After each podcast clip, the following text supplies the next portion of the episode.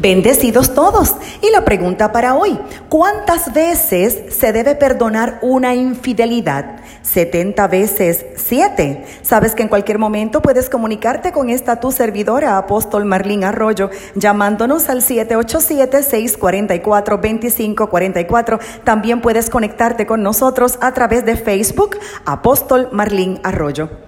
La infidelidad en un matrimonio tiene consecuencias devastadoras. Sufrir la traición por la persona que amas y que te juró fidelidad eterna ante Dios ocasiona un dolor tan terrible que para muchos es considerado peor que la muerte del cónyuge. Y muchísimos matrimonios no sobreviven, sino que terminan de una forma extremadamente dolorosa y más aún cuando existen hijos de por medio.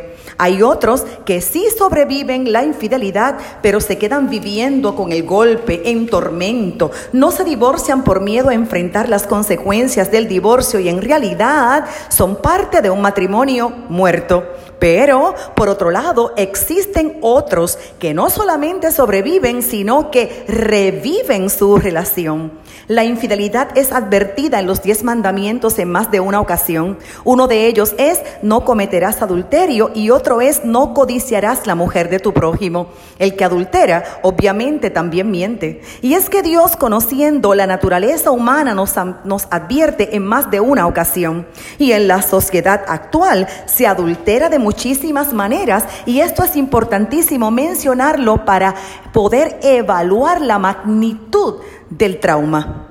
Hay infidelidad directa. Es cuando el infiel llama, busca, textea. Es definitivo, deliberado, planificado. Pero también existe otro tipo de infidelidad. Por ejemplo, cuando no existe una intención inicial de ser infiel, pero la persona se expone escuchando los problemas de la otra persona del sexo opuesto y comienza una atracción que termina en traición. Están las famosísimas infidelidades online. Son infieles por internet. La persona se conecta en cualquier momento, incluso con su cónyuge en la casa físicamente, se conocen en cualquier lugar y terminan consumando el acto sexual o afectivamente, donde la infidelidad no necesariamente incluye sexo, sino que el solo hecho de sentir algo por otra persona ya es traición, o la sexual, donde hay sexo sin apego, solamente placer. Existen también personas que son infieles, por ejemplo, con baja autoestima, que no se sienten amadas en su matrimonio y buscan en la infidelidad lo que no tienen en su relación también por adicción sexual. Lo único que busca el infiel es satisfacer una necesidad erótica obsesiva. Aquí hay patrones de descontrol en la conducta sexual. Otros buscando apoyo y aprobación. Este tipo de infidelidades las cometen las personas que están acabando con su relación y no tienen la fortaleza para dejar a la persona definitivamente, sino que necesitan a alguien que les ayude a pasar el mal momento y utilizan a la otra persona para no sentirse solos. Estos prometen el cielo y la tierra sabiendo que nunca van a cumplir porque solo están buscando no separarse a solas.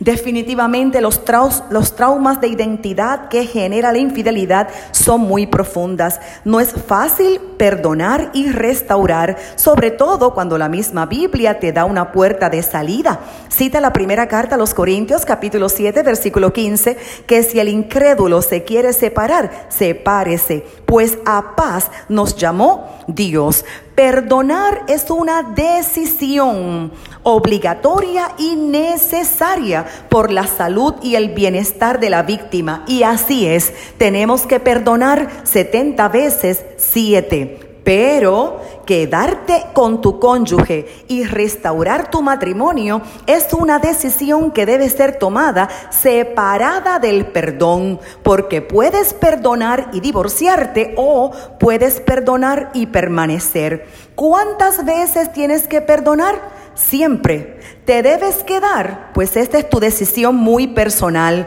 pero hazte serias preguntas previo a tu decisión. Por ejemplo, ¿es la primera vez que te traiciona? ¿Estás remordido o arrepentido? ¿Está aquí envuelta la conveniencia? ¿Esto es costumbre o es amor?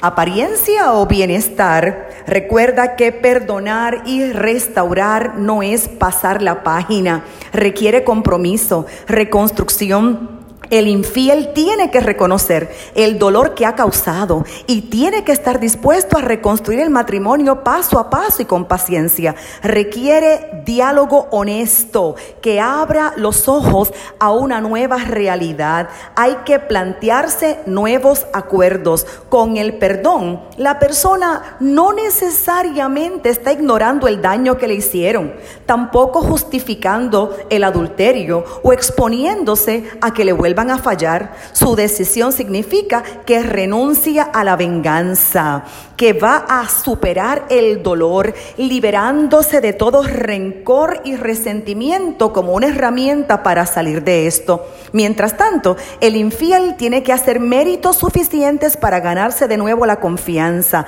Expertos aseguran que este proceso puede durar hasta cuatro años, siempre y cuando el arrepentimiento sea genuino y se reciba la ayuda espiritual y profesional necesaria. Pero este proceso puede ser aún más largo si no se buscan las ayudas pertinentes. Así que perdona siempre, pero evalúa si tu caso particular amerita el proceso de la restauración o si sales por la puerta del divorcio, llamada Primera de Corintios 7:15, pues no estamos obligados, pues Dios nos ha llamado a vivir en paz.